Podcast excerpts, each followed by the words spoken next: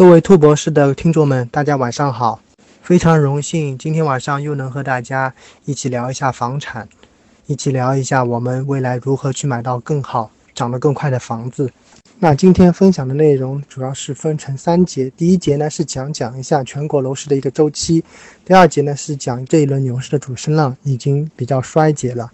大家如果是在三四线城市，可能还能感受到一些余温，但是到一二线城市已经能感受到寒意。那第三讲呢是讲一个大的策略，你在一二三四线城市买房的要注意的一些基本的一些问题，我们都会一一点拨。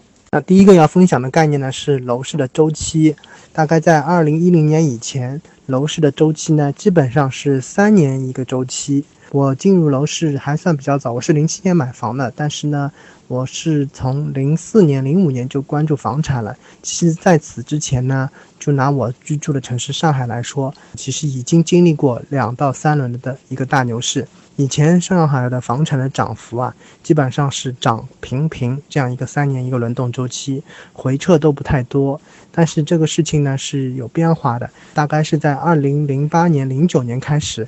这个楼市的周期啊，开始被人为拉长了。从零九年以后开始的调控，基本上我的感受是五年是一个周期。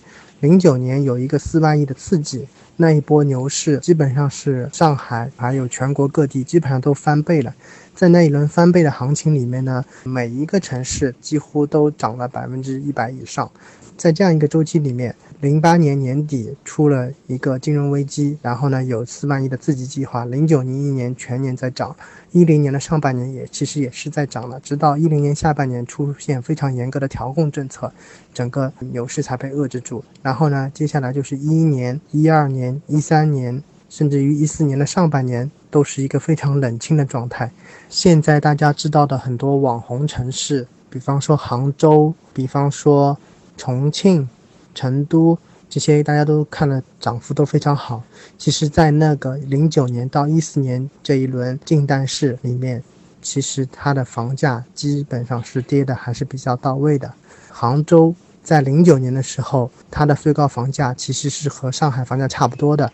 我那个时候记得杭州。在零九年的时候，西湖旁边的房子价格是直逼上海的陆家嘴的价格。但是你也看到，现在为止，杭州的房价已经远远被上海甩开了。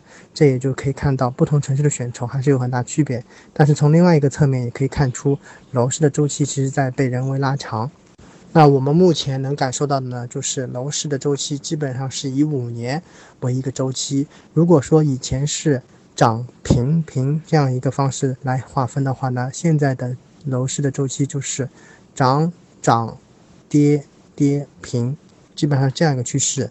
我记得我们微博圈里面有一个大 V 叫财上海，现在他叫财宝宝，那他的一句名言就是“金户永远涨”。那实际上呢，以我的感受来说呢。基本上是不对的，京沪也不是永远涨的。上海这一轮房价的高点是在一七年三月份，那它已经回撤了百分之二十左右。那可以看到，上海的房价其实在这两年的回撤期里面还是跌的比较厉害的。那我给大家梳理一下上一轮和这一轮的周期。上一轮的周期基本上划分的区间段呢，是可以以零九年为起点，零九年涨，然后一零年涨，然后呢一一年、一二年、一三年是回撤。到一三年其实已经比较温和，已经有慢慢的反弹的复苏的迹象。那到一四年的上半年呢，就整个调整基本上就到位了。那新一轮的行情呢，是从一四年下半年开始的。一四年下半年开始涨，一五年涨，一六年涨，到一七年就达到一个峰值，然后呢，到一八年、一九年基本上调整到位，一四年到一九年差不多是可以算是一个完整的周期。那二零二零年是不是一定就能成为一个新一轮牛市的起点？现在暂时不好说，因为呢，房价涨是需要政策来刺激的。如果说楼市的限购限贷政策不是非常明显的放松的话呢，房价是很难一步到位，马上就大涨的。大家可以看到，为什么一三年楼市会走平，一四年楼市会有这样一个新的一个牛市起点，就是在于一三年开始，全国楼市开始放松限购，到一四年上半年的时候，基本上全国只有五个城市还有限购政策，就是四个一线。但是拿我们现在来看的话，全国几乎所有的大城市都是有限购的，除了重庆之外。在这样一个趋势下呢，如果二零二零年还是保持这样一个限购限贷的一个措施的话，二零二零年我觉得也不会有。大行情，大家可能要继续耐心等待。为什么我们要花那么多篇幅去讲这样一个楼市周期？其实就是想告诉大家，不管你是刚需买房还是投资买房，那你一定要注意楼市有这样内在的一个调整的趋势。如果说你每一次买房，你都是买在小周期的一个顶部。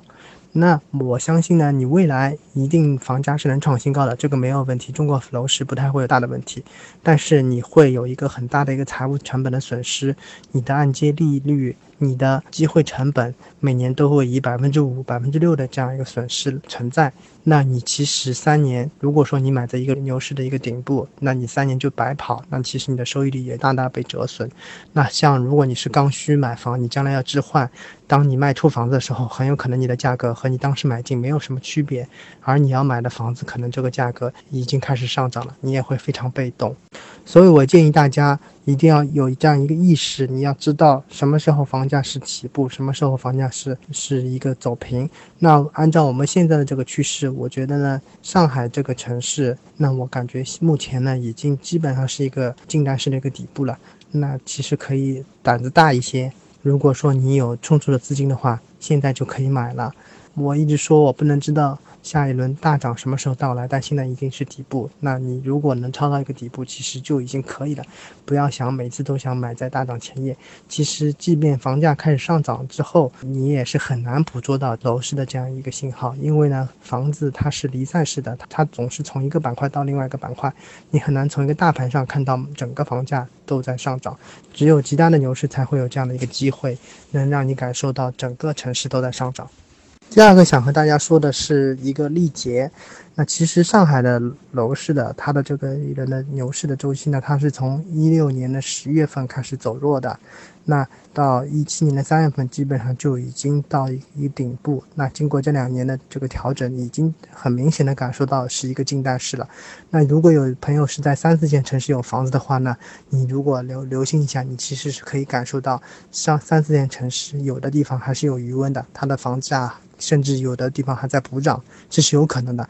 但我想说的是，整个中国楼市的一个大方向目前是走向静淡的。这一轮一四年开始的牛市基本已经走完了，大家要考虑的是什么时候去布局下一轮的周期？那我认为呢，目前就是一个非常好的机会去布局下一轮周期。